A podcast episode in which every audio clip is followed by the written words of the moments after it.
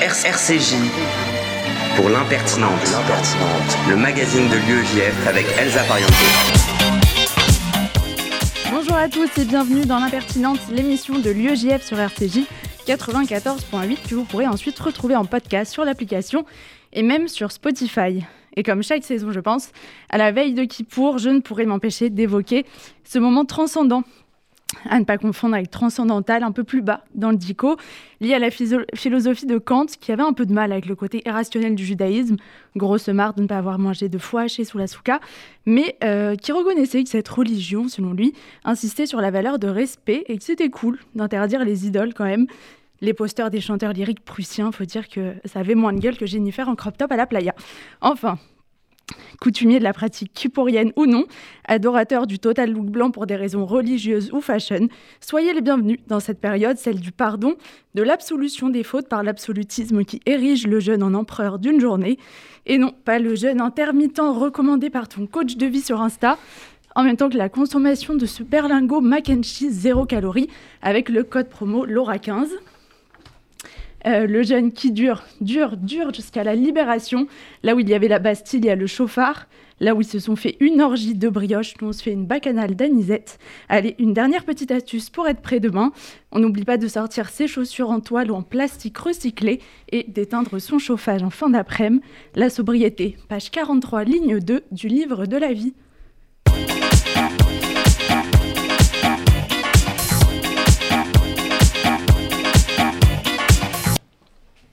Au sommaire ce midi, nous recevrons dans une petite minute Pierre Berville, publicitaire de talent et écrivain, auteur de La Ville des ânes, puis Samuel Louzon, secrétaire national de l'UEJF, vous racontera les highlights des unifs d'automne et vous parlera de Soukhot. Camille Fermont prendra alors le micro pour nous parler notamment de l'expo Garouste au centre Pompidou. On retrouvera ensuite Joseph Murciano et on finira cette émission avec l'édito du président de l'UEJF Samuel Lejoyeux, l'impertinente. C'est parti pour une heure. RCJ pour l'impertinente, le magazine de l'UEJF avec Elsa Pariente.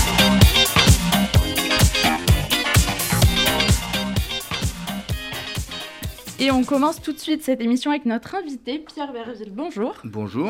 Vous avez travaillé dans la publicité durant de nombreuses années, en tant que directeur artistique notamment. Pour ne prendre que quelques exemples, vous avez créé des campagnes pour Vitel et Ram Banania.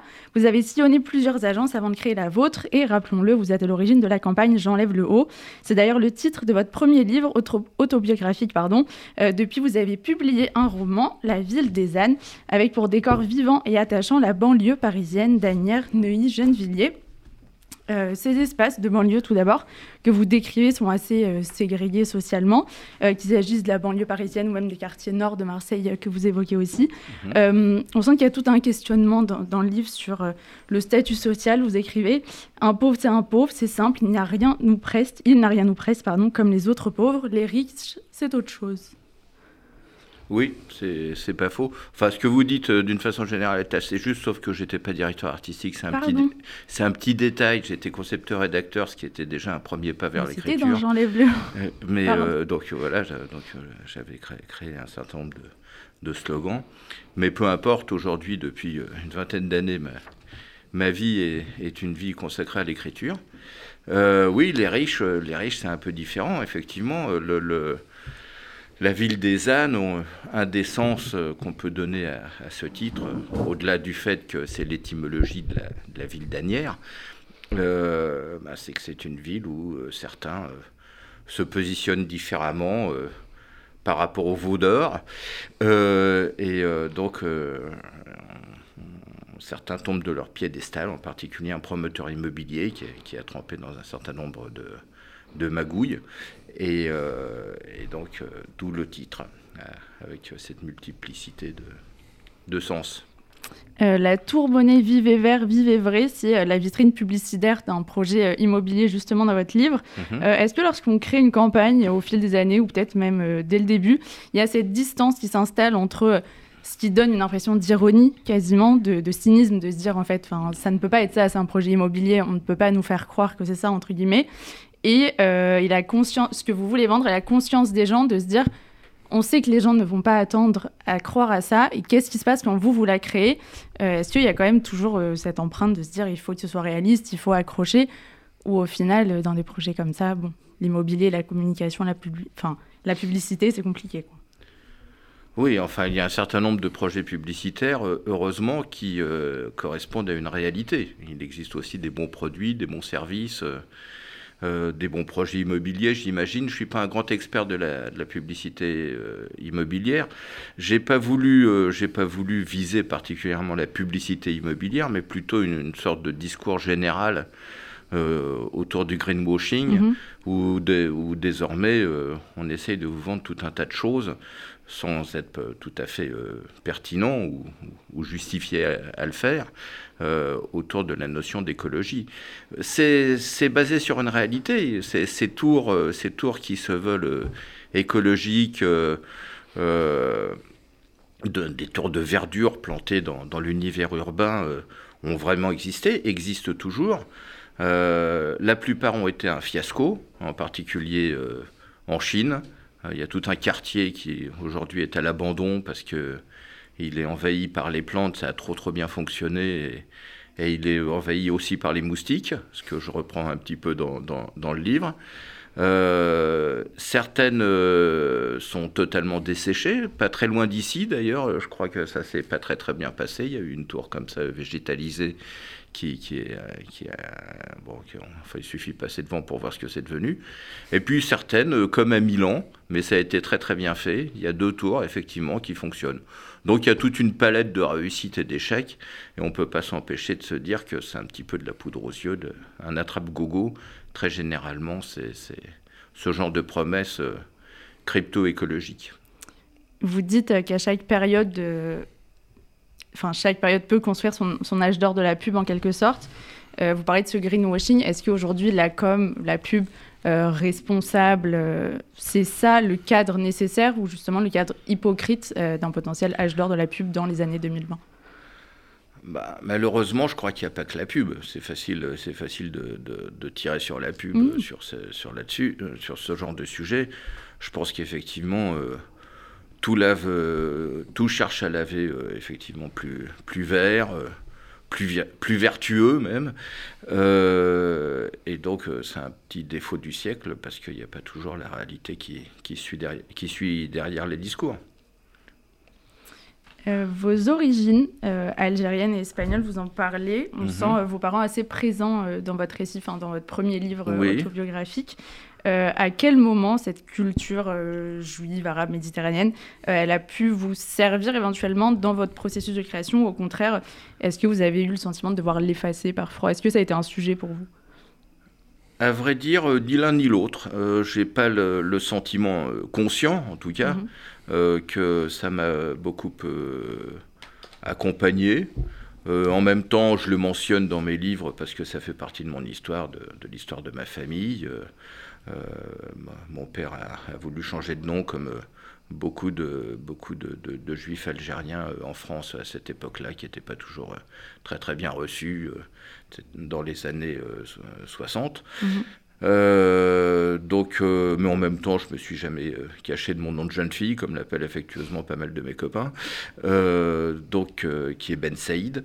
voilà, le c'est une, une, donnée de ma vie, c'est une donnée de mon existence. Je pense qu'on est tous euh, imprégnés, euh, conditionnés, euh, animés par, par ses parents. donc effectivement, il n'y a aucune raison de... Il n'y a aucune raison de, de, de, ne pas le mentionner. il n'y a aucune raison non plus de, s'en servir. Il y a d'autres données dans l'existence que ce lien avec les parents. Et donc j'ai beaucoup de mal, à vrai dire, à faire le lien entre mes écrits mais enfin, on ne sait jamais ce qu'on écrit, de toute façon. C'était, euh, euh, Marguerite Duras qui disait ça. C'est la beauté de l'écriture. C'est qu'on ne sait pas ce qu'on écrit et on ne sait pas non plus très bien ce qu'on a écrit. C'est, c'est, le paradoxe de l'écriture. C'est un gros travail, mais euh, on corrige, on améliore, on peaufine, on travaille beaucoup. Moi, je suis un gros travailleur, j'adore ça. Mais en même temps, parfois, on découvre des années plus tard qu'il y a des dimensions dans, dans, son écriture qu'on n'avait même pas envisagées au moment où, euh, où, on a posé les mots sur le papier. Comment le lien justement il s'est fait pour vous entre la pub et l'écriture? Euh, On vous avait proposé assez tôt un contrat Gallimard que vous aviez refusé. oui, c'est vrai. Oui, avec Gallimard jeunesse pour être pour être. J'avais fait une j'avais fait une, campagne pour Vélo Solex Et en fait, il s'agissait d'une campagne de publicité qui privilégiait beaucoup le récit. J'avais repris le système de Reboué et Muller euh, pour ceux qui les connaissent, des, pastiches. Et donc j'avais fait toutes sortes d'histoires de vélo Solex. Bon, euh, je m'étais déjà fait plaisir à écrire un petit peu plus long que les slogans qu'on me demandait d'écrire d'habitude.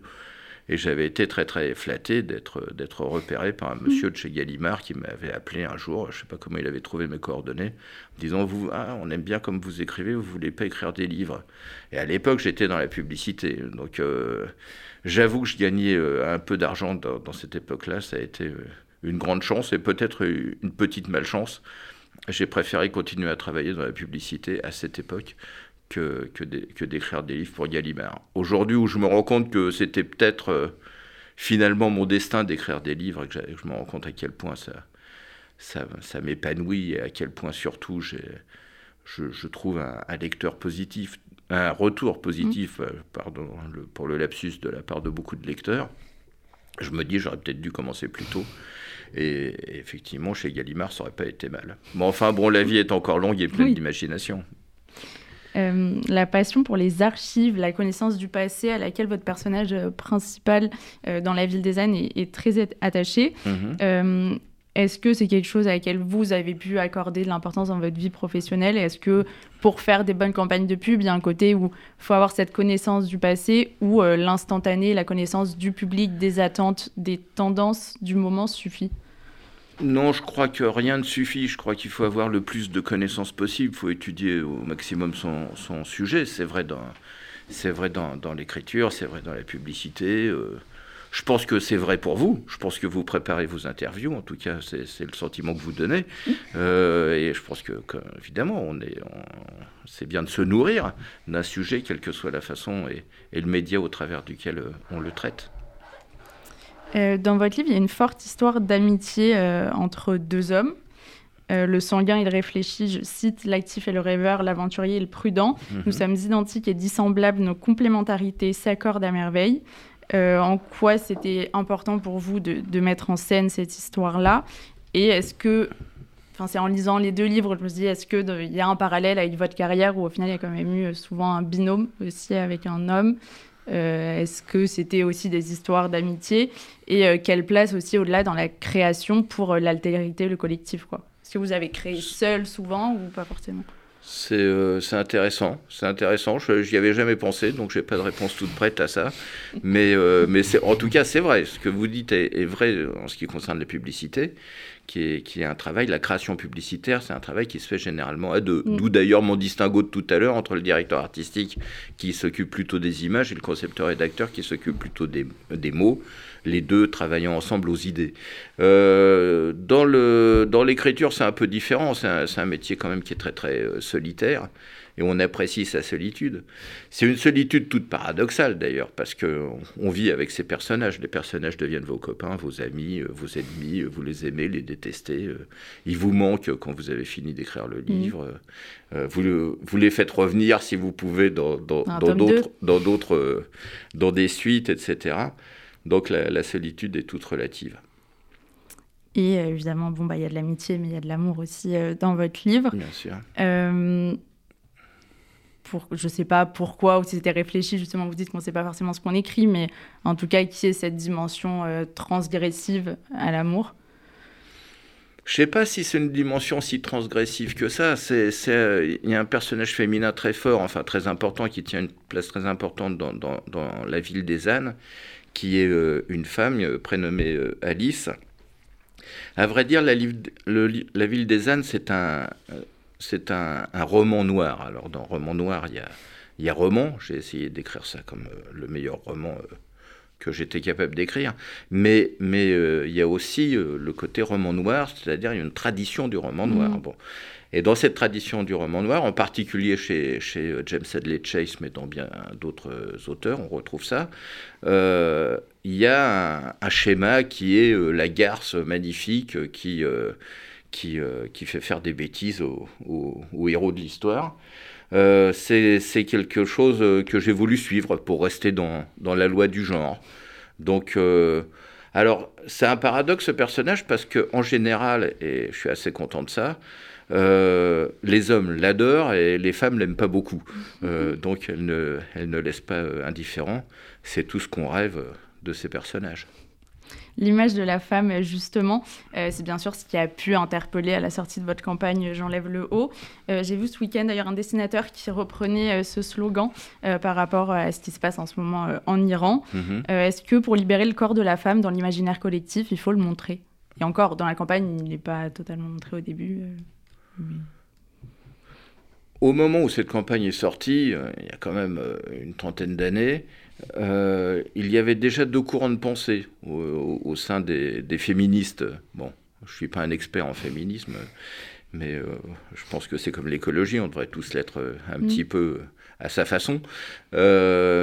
malgré tout, j'avais identifié ça, c'est qu'il y avait une partie des féministes, et on retrouve ça d'ailleurs encore aujourd'hui, du moins je l'espère, il, y a une partie des, des, féministes qui sont pour la, pour la sanction des hommes, et puis il y a une partie des des féministes qui sont pour la libération des femmes.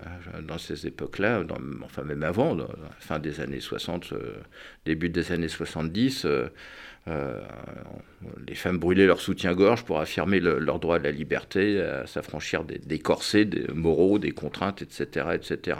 Ça a toujours, ça a toujours existé les dénudés, il n'y a rien de mal à ça. Le, le, comédienne, non, qui n'était pas une comédienne, le, mannequin, euh, Myriam elle-même, euh, expliquait ça très très très simplement. C'est une fille qui dansait, qui danse encore d'ailleurs magnifiquement, euh, qui se nourrissait très bien, qui, était très fière de son, corps, de, ce que la nature lui avait donné.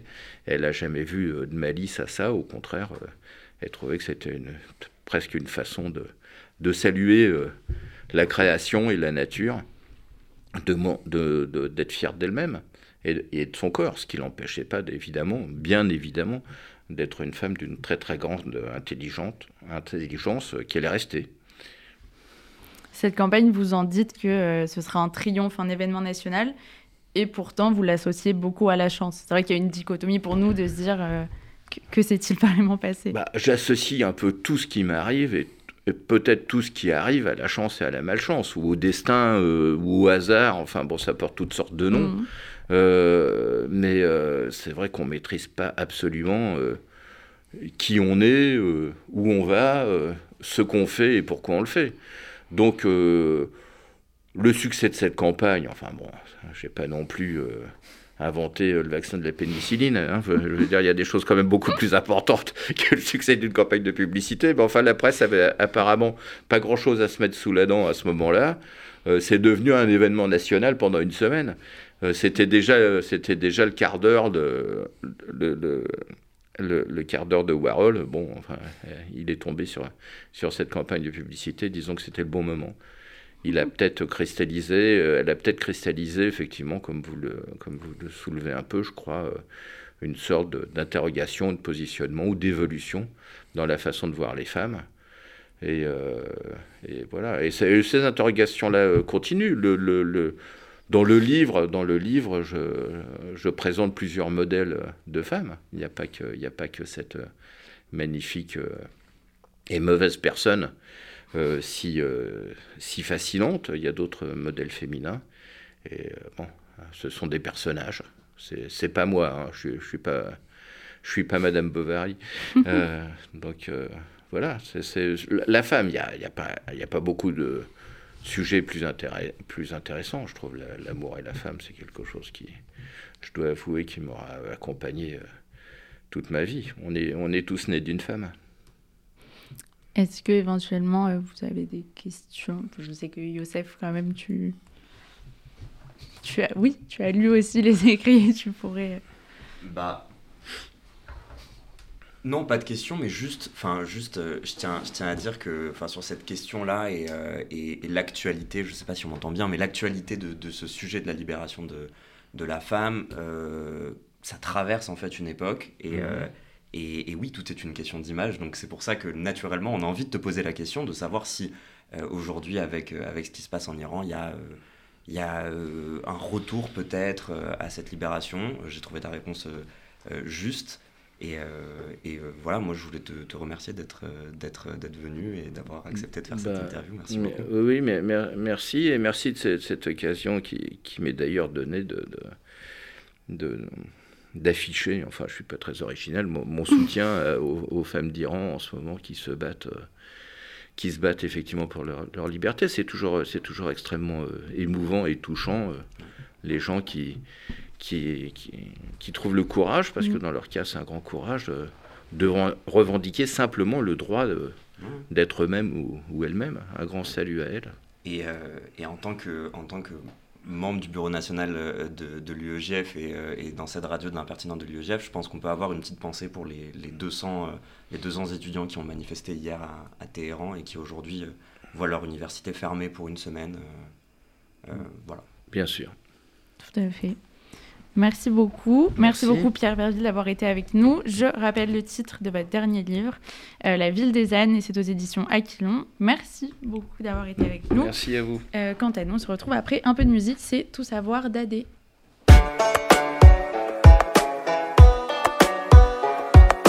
Tes cheveux ont poussé, je vois que ta tête a changé. Je t'aime plus qu'avant, je crois.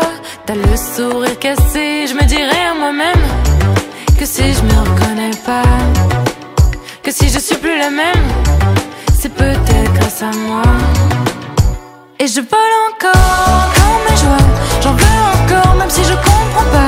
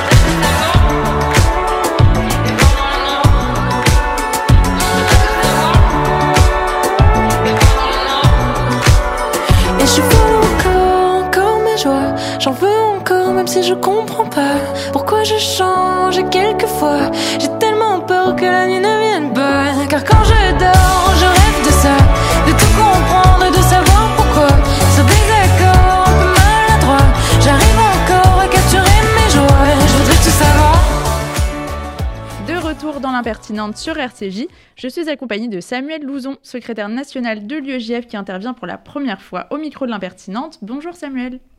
Bonjour Elsa, bonjour à nos auditeurs. Merci à toi de m'accueillir, je suis hyper heureux d'être ici.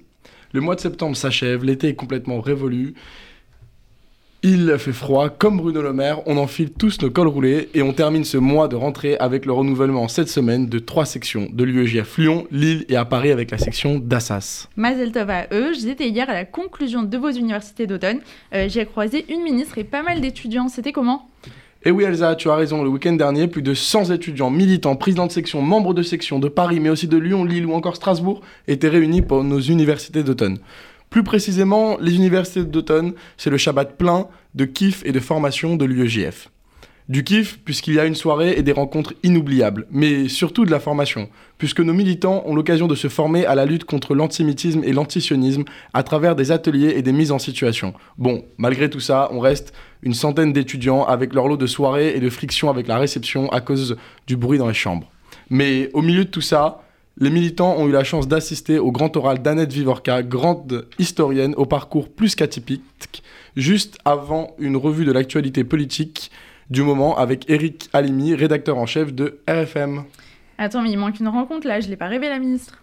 Ah mais oui, on a fini le week-end avec la rencontre de Sarah El Haïri, secrétaire d'État à la jeunesse. L'occasion de mettre en pratique ce week-end de formation et lui faire part de nos témoignages et de nos expériences au quotidien dans les facs, notamment sur des questions centrales telles que la lutte contre l'antisémitisme, la laïcité et j'en passe.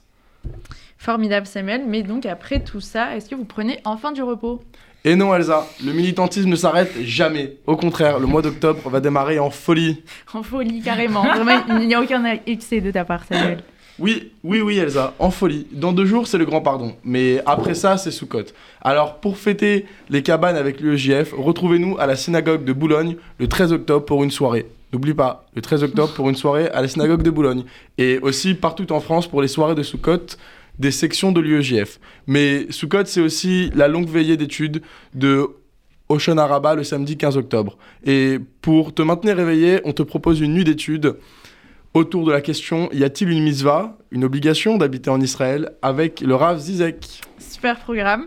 Euh, pour autant, je me souviens de folles et longues soirées de Soukot dans mon 19e arrondissement chéri, à démonter des Soukot avec toi d'ailleurs, Samuel Joyeux, évidemment. Absolument, absolument. Mais évidemment, évidemment, on n'oublie pas, Soukot expliquait à nos potes. Cette année, Soukot expliquait à nos potes revient encore une fois. On ira dans les quartiers du 19e, de Sarcelles, d'Aubervilliers ou encore de Lille pour partager un repas sous la souka avec des jeunes de toutes origines et faire découvrir cette fête et déconstruire certaines appréhensions dans la pure tradition de la médiation interculturelle Made in UEJF. Bon bah Sam, j'ai l'impression que vous avez du pain sur la planche. Je n'ai qu'une chose à dire. Suivez le compte Insta de l'UEJF pour ne rien rater de ce programme chargé à bloc. Et bonne fête à toi, Samuel. Merci, bonne fête Elsa.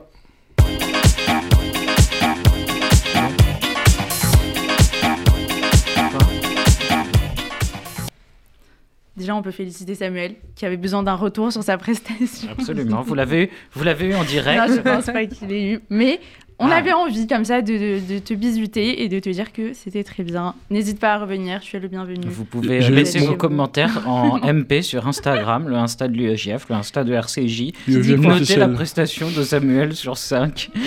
Vous retournerez-vous Et on retrouve maintenant Camille Fermont. Salut Camille Salut Elsa. Pour ta rentrée culture, j'ai cru comprendre que c'était la peinture qui était à l'honneur avec Garouste. Est-ce que tu peux nous en dire un peu plus? Alors oui, exactement. Euh, il a fallu faire un choix et en ce moment, il y a deux peintres que j'aime énormément mises à l'honneur dans nos musées de qualité. Euh, une exposition perçante d'Edouard Munch, donc vous avez capté le cri perçant, voilà. Et, euh, Fin. et ensuite, euh, l'exposition Garouste au musée d'Orsay. Eh bien, euh, le choix s'est tourné sur lui. Mais Garouste, c'est pas si connu que ça, non? Alors, il est considéré comme l'un des plus grands peintres français contemporains. Donc, il apparaît rapidement comme euh, le chef de file d'un courant postmoderne qui entend revenir à la tradition de la grande peinture, prônant la maîtrise technique euh, au service du sujet. Donc, c'est loin de ce qu'on peut voir à la FIAC. hein. Et en 1983, euh, il réalise la commande d'un plafond pour l'un des l'une des chambres des appartements présidentiels de l'Élysée. Et des sculptures à la cathédrale d'Ivry, euh, le plafond du théâtre de Namur, le plafond euh, d'une boîte de nuit, euh, le palace. Et ça, c'est la folie. Tu danses au milieu de la culture. Donc j'adore. Mais c'est vrai que pour son génie, il n'a jamais eu tout à fait droit à la considération qu'il mérite. Et cela s'explique principalement à un aspect douloureux de sa vie. Donc cet homme a traversé de très euh, graves troubles mentaux et de bipolarité. Donc il a effectué de longs séjours dans des établissements psy- euh, psychiatriques, ce qui chaque fois mettait son travail entre parenthèses et l'éloignait de la scène artistique. Mais euh, outre euh, ces désordres psychologiques, euh, qu'est-ce qui a pu caractériser sa peinture? Alors, sa peinture est extrêmement figurative. Il maîtrise très bien l'usage des couleurs. Il a réalisé de nombreux portraits mondains. Mais ce qui caractérise le plus, c'est sûrement ses références littéraires. Donc, il peut allier dans un même tableau des éléments illustrant Don Quichotte à la Haggadah. Et parce que oui, les tableaux de Garou sont profondément imprégnés par la mystique juive, les personnages bibliques sont nombreux, donc Esther ou l'âne de Balaam. Mais euh, d'où vient ce rattachement au judaïsme? Alors, il faut savoir que Garouste a reçu une éducation euh, catholique rigide, mais au moment de l'adolescence, il noue des relations conflictuelles avec son père antisémite qui a participé aux spoliations pendant l'occupation. Donc l'histoire de sa vie ne sera de cesse que de réparer ce passé douloureux, et ainsi il épouse une juive, donc Elisabeth Rochlein, qui sera la source principale de ce judaïsme. Et donc en 2014, pour ses 68 ans, il décide de se convertir avec le prénom hébraïque de Abraham. Et il sort par la suite une autobiographie qui s'intitule L'intranquille, dans laquelle il écrira, et je cite parce que je trouve ce passage formidable mm. euh, Je suis le fils d'un salopard qui m'aimait. Mon père était un marchand de meubles qui récupéra les biens des juifs déportés. Mot par mot, il m'a fallu démonter cette du prix que fut mon éducation. À 28 ans, j'ai connu une première crise de délire, puis d'autres. Longtemps, je n'ai été qu'une somme de questions. Aujourd'hui, j'ai 63 ans. Je ne suis pas un sage, je ne suis pas guéri, je suis, pas, je suis peintre. Et je crois pouvoir transmettre ce que j'ai compris. Et donc, cette idée de transmission, on la retrouve aussi à l'UEJF. Euh, c'est donc important aussi de montrer que l'engagement par la culture et principalement la peinture n'est pas morte, elle existe et touche toujours autant. Donc euh, voilà, et il faut aussi rappeler que Gérard Garouste a un engagement associatif qui mérite d'être évoqué. Euh, il a découvert un jour dans quelle misère noire pouvaient euh, vivre des familles à quelques kilomètres de chez lui, donc à Marcy-sur-Eure, voilà, un petit village que je vous fais découvrir. Euh, ce qui l'a conduit à fonder l'association La Source, dont le but est de favoriser l'épanouissement des enfants en situation de fragilité. Donc n'oubliez pas, vous avez jusqu'au 2 janvier 2023 pour pouvoir admirer les plus de 120 œuvres exposées au Centre Pompidou. Ah oui, je vois que tu ne donnes pas vraiment le choix que d'y aller. Et euh, sinon, quelles sont les tendances lifestyle du moment? Oui, j'ai rajouté le mot lifestyle dans cette question. Alors, c'est pas vraiment une tendance, mais un état d'esprit. On le sait, l'abondance, c'est terminé. Nous qui avons l'habitude de se couler un bain chaud, allumer le chauffage ou oublier d'éteindre une lumière, eh bien, tout ça, il n'en est plus. Il fait 16 degrés dehors et tu as froid. Tu te plains, mm. deux paires de chaussettes, c'est insuffisant, une couette, insuffisant, mais que faire? Comment va-t-on survivre sans chauffage sous 16 degrés? Eh bien, la toile a la solution. En effet, il faut surfer sur la tendance du froid. Le froid est synonyme d'hiver, de fête de fin d'année, et pour les patos, comme on dirait, le sapin de Noël. B, selon une étude, installer tôt ces décorations de Noël nous rendrait plus heureux. Mais de là les installer fin septembre, euh, c'est comme le chauffage, il ne faut peut-être pas pousser le bouchon. Donc nos amis TikTokers, les Instagrammeurs, ont eu la bonne idée du moment le Fall Tree, dit arbre automnal. Donc il ajoutera une touche de chaleur euh, à euh, votre réconfort et à votre intérieur. Donc voilà. Et euh, cependant, moi, je vous offre une autre solution. Mhm. Donc, et ça, c'est Camille, c'est cadeau, c'est pour moi. Pour les plus religieux d'entre nous, peut-être allumer la Hanouka à l'avance. Voilà. tout simplement. Eh bien, je pense que je vais attendre un bon moment, en tout cas, pour allumer mon chauffage quand même. Mais de toute façon, j'aurais attendu, car oui, je me préoccupe de la planète. Et sinon, quelle est l'info de la fin? Alors, ça fait des lustres que vous ne m'aviez pas entendu, je le sais, et je devrais vraisemblablement conclure par euh, un village de France oublié. Eh bien, non. Au risque de vous décevoir, on va faire un peu de vocabulaire et plus principalement d'expressions françaises. Et oui, ça fait des lustres, intrigant comme expression, n'est-ce pas? Intrigant. Le lustre n'est pas qu'un semble luminaire de riche, c'est un terme qui est utilisé sous la Rome antique et qui désigne une unité de temps, un lustrum, euh, qui équivalait à un cycle de cinq années. Et donc au terme de cette période, une grande cérémonie de purification des citoyens était organisée, euh, au cours de laquelle euh, on les aspergeait d'eau lustrale. Un midway. Exactement. Et avec le temps, le sens exact du mot lustre s'est un peu perdu pour, de manière générale, désigner une longue période. Tu l'as cru. Merci beaucoup, Camille. Il y a eu craquage. Il y a eu craquage. Il est passé, mais il y a eu craquage. Mais, mais moi, je, suis étonné de quelque chose, si je puis rebondir. Je t'en prie. Bah, on n'a pas parlé quand même du, du principal chef-d'œuvre de Garouste. Quel est-il? Bah, Son duo avec Céline Dion. oh non Joseph, reviens, ne laissons pas intervenir comme ça. En plus. voilà, une connivence de Samuel. Le secrétaire national de l'UEJF, et ça, ça me fait plaisir. Non, mais dans cette brillance, nous allons euh, faire quelque chose d'exceptionnel dans cette émission. Lancer la pub à présent. On se retrouve juste après. Transmettre votre patrimoine en favorisant des actions solidaires en France et en Israël, c'est possible grâce au Fonds social juif unifié. Je m'appelle Sarah. Toute ma vie, j'ai eu à cœur d'aider mon prochain. Et j'aimerais que ça continue quand je ne serai plus là. L'équipe dédiée au leg m'a très bien informée et m'a aidé dans ma démarche au mieux de mes intérêts. Ainsi, le moment venu, je sais que mon leg sera affecté selon mes dernières volontés. Le FSJU vous accompagne. Contactez Elena Atias au 01 42 17 10 55. 01 42 17 10 55. La protection des bâtiments communautaires et des écoles juives est un enjeu majeur et une priorité pour nous tous. C'est pourquoi les institutions et structures communautaires, en partenariat avec le SPCJ, Service de protection de la communauté juive, lancent une vaste campagne de recrutement de personnel et agents de sécurité. Si vous voulez contribuer à la protection de votre prochain, trouver un emploi qui a du sens, être formé et encadré par des professionnels, envoyez votre candidature à recrutement spcj.org. Recrutement spcj.org.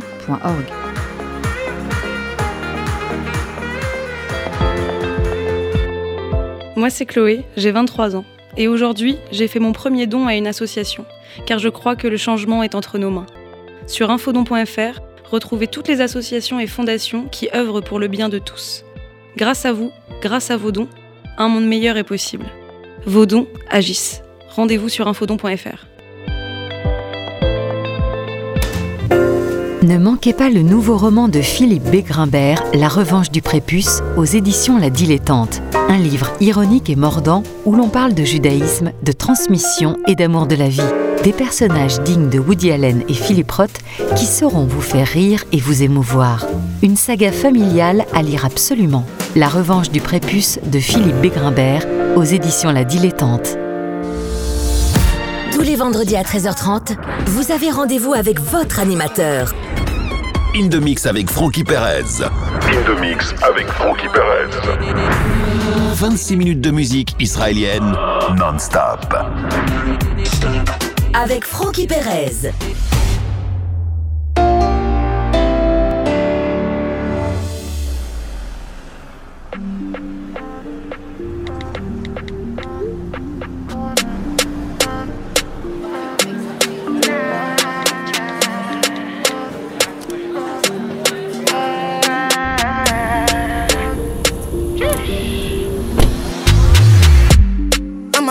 No be so. Girl, you won't capture my soul. I'ma get no be so. Make we one one bolombo. Beru, bye. Beru, beru, bye. I'm loose. Even Peru done the para. Tonight in Josie, I'm in Josie. Won't call it for one, one Josie. I'm not playing with you, I'm not joking. My thought of mom is loaded. Me, you can fight, go, but I'm on molly. I'm on duty, but I'm on low. They want do me, they want do me, they want do me, cause they want do me. When you won't want me, when you won't want me, I'm in San Francisco, Jammy. When you won't want me, when you won't want me, I just flew in from Miami, Peru, para, Peru, Peru, para. I'm loose, even Peru. Pour out the bottle, I wanna level up. When I'm with you, I never get enough. Slow wine, I'm not in a rush. I can hear music when you're here. Tonight we're rolling, party till closing. Since I put the ring on the finger, it's still frozen. Love in slow motion. I wanna feel you over me, yeah. Certain magic in your eyes, yeah. Girl, I love the way you ride it, and it happens every time you arrive. That's right. Girl, I want you in my life. There's a heaven and it's right here. I will never leave your side. Stay tonight, tonight. When you won't see me, when you won't see me, I'm in West London this evening, giving me the feelings. No, I'm not leaving till I fly LA next weekend. Peru, nah, girl, I'd rather go find somewhere quiet. You glow, and I get lost here in your eyes. I'ma gain all be so, girl, you just capture my soul. I'ma gain all be so, make me wanna just take you home. Peru, para, Peru, Peru, para. I'm loose, even Peru donde para. Peru, para, Peru, Peru, para. I'm loose, even Peru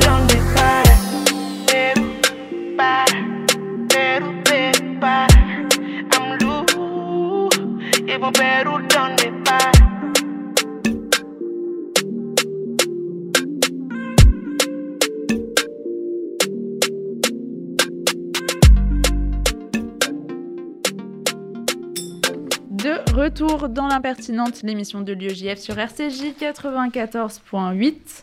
C'est l'heure du débat de la journée.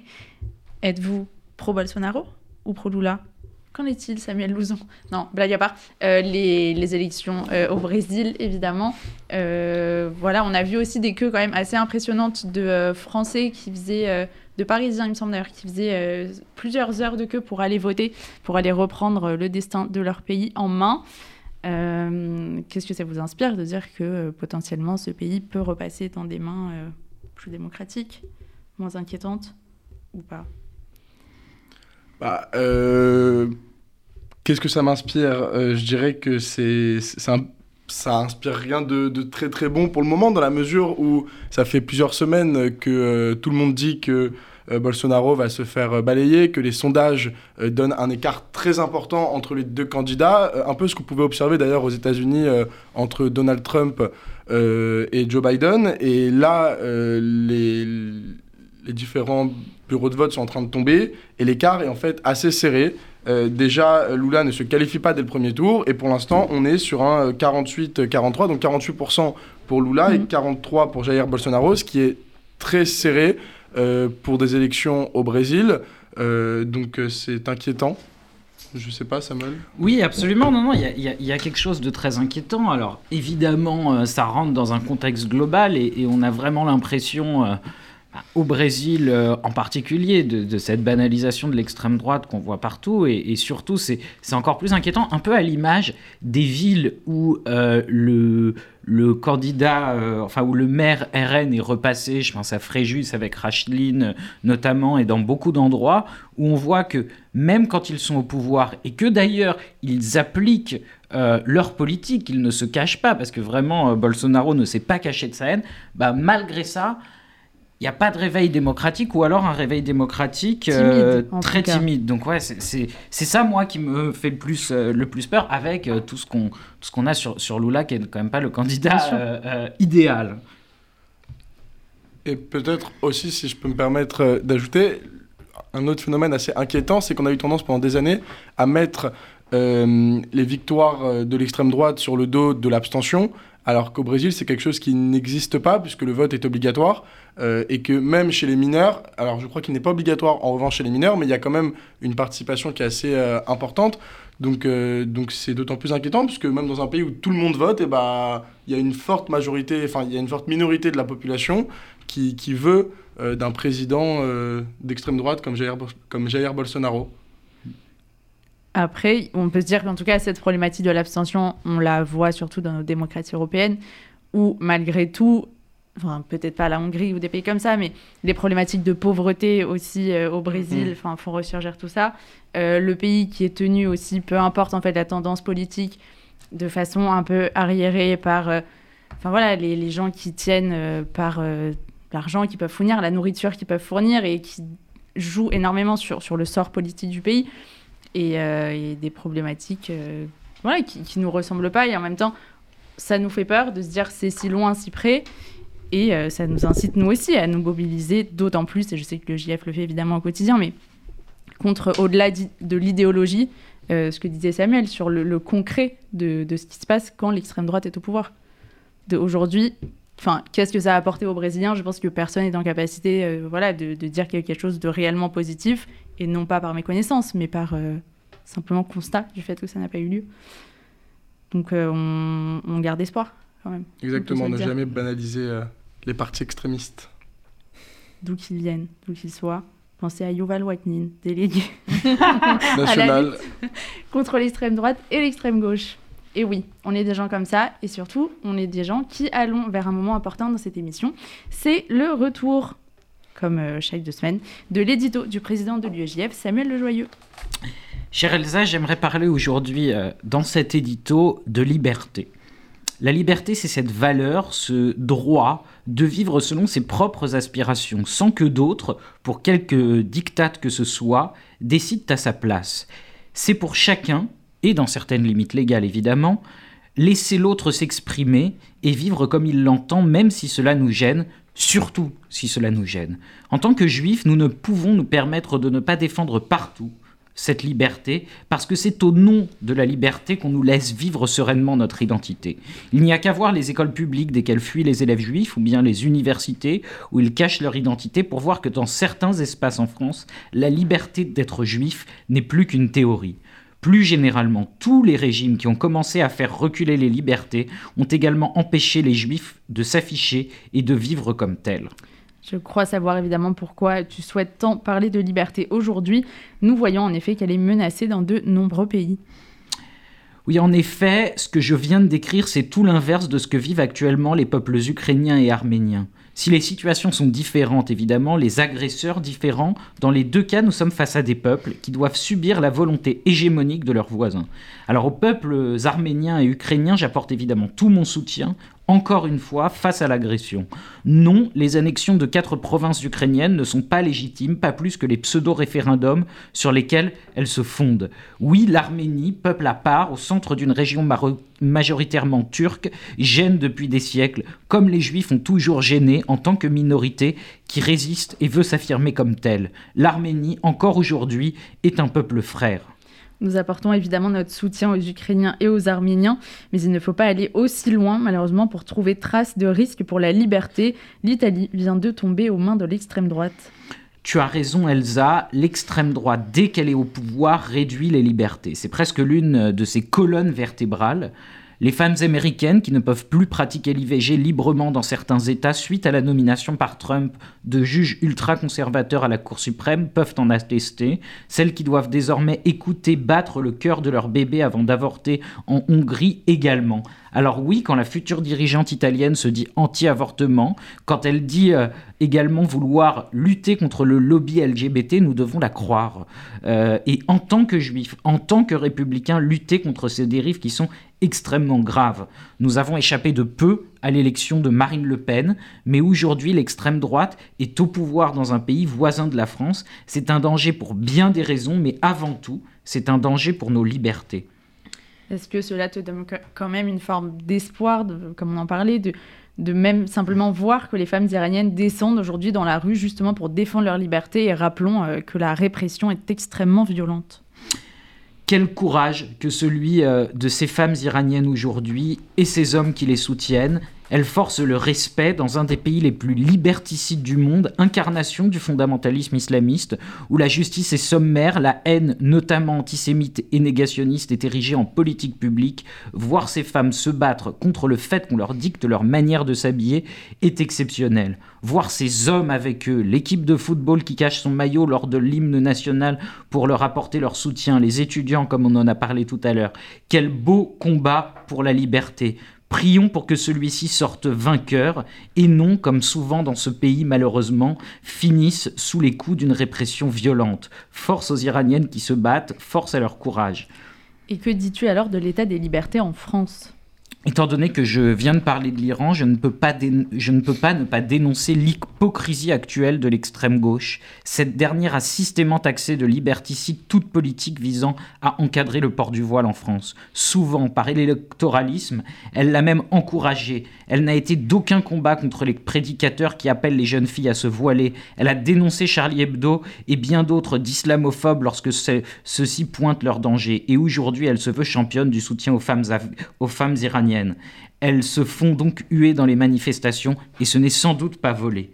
Mais parler des libertés en France, c'est aussi parler de ces 89 députés d'extrême droite au Parlement, qui pour, c'est aussi, d'une certaine façon, la fête de la liberté où l'on s'enlève ses voeux. Alors Gmar à tous, et pour que ce qui pour soit celui de la liberté retrouvée dans le monde et préservée en France. RCJ pour l'impertinente, le magazine de l'UEJF avec Elsa Pariente. Pardon, l'impertinente RCJ 94.8, c'est maintenant l'heure de se quitter. Un vrai plaisir comme à chaque fois de se retrouver, de partager cette émission avec vous. Un grand merci à tous, invités chroniqueurs, et merci à Daniel pour la réalisation de cette émission. On se retrouve le lundi 7 novembre à la même heure pour cause de Soukot. D'ici là, portez-vous bien, passez de bonnes fêtes et retrouvez la suite des programmes d'RCJ à partir de 23h.